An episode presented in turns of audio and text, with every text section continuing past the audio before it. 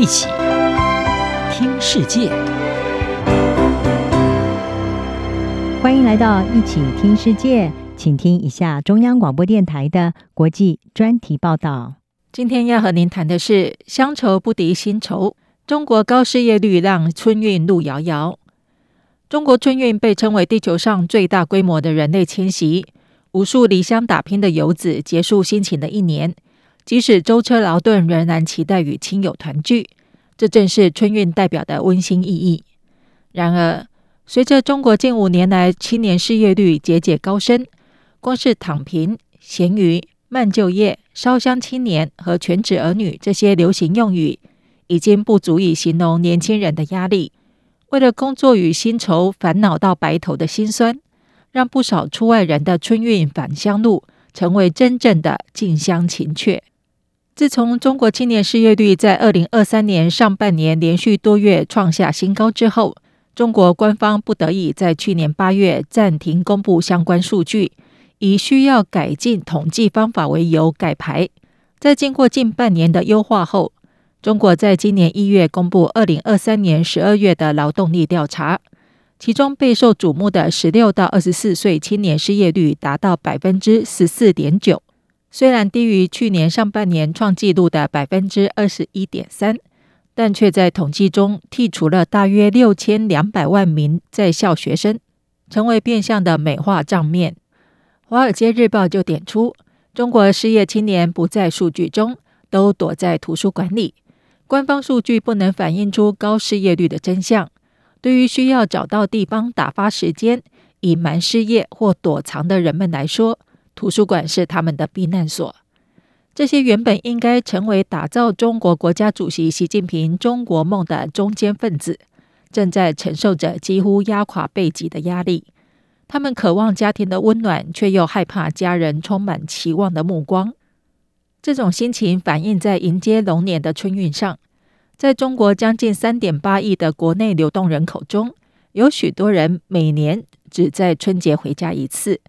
这造就了中国独特的春运现象。中国官媒新华社发表了喜气洋洋的评论文章，从春运新变化看中国经济新春人面，强调熙熙攘攘的春运人潮以及蓬勃发展的节日经济。然而，事实却是失业困顿与经济逆风已经让许多中国年轻人几乎是返乡为畏途。英国广播公司访问了失业半年多的三十三岁青年宇文，他透露，如果可以选择的话，我绝对不会回家。在小红书和微博等中国人气社群媒体上，也有许多年轻人分享春运不想返乡过年的无奈心情，其中失业正是主要原因，因为担心面对父母与亲戚的盘问，特别是工作状况、薪资与福利。报道指出，在经过数十年的高速成长后，中国经济正在失去动能。COVID-19 疫情后的预期复苏尚未实现，雪上加霜的是中国房地产市场崩溃，地方政府债务滚雪球。然而，信心危机或许是最棘手的问题。投资人担心中国领导阶层会把党的控制置于经济发展之上。在习近平的领导下，从科技到补教等领域的私人企业都受到冲击。宇文就是打击民营企业下的受害者。他是中国政府例行教育双减政策造成的大量补教业失业青年之一，被迫转业后进入了科技公司工作，但好景不长，只持续了五个月。在这种压力下，他根本不想跟着春运大队的脚步返乡。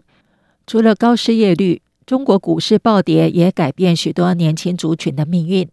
不论是寄望一朝翻身致富，或是理性投资，不变的是，他们都把勤勤恳恳赚来的钱投入股海，并在喋喋不休的中国股市里哀鸿遍野，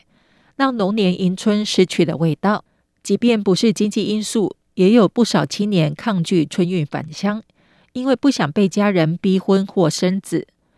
在中国出生人数创下两百六十一年新低，人口连续两年负成长之际，传宗接代的压力让许多中国年轻世代选择婚育躺平。这些处于生命中最美好阶段的中国年轻世代，因为逆风的大环境而动荡飘摇。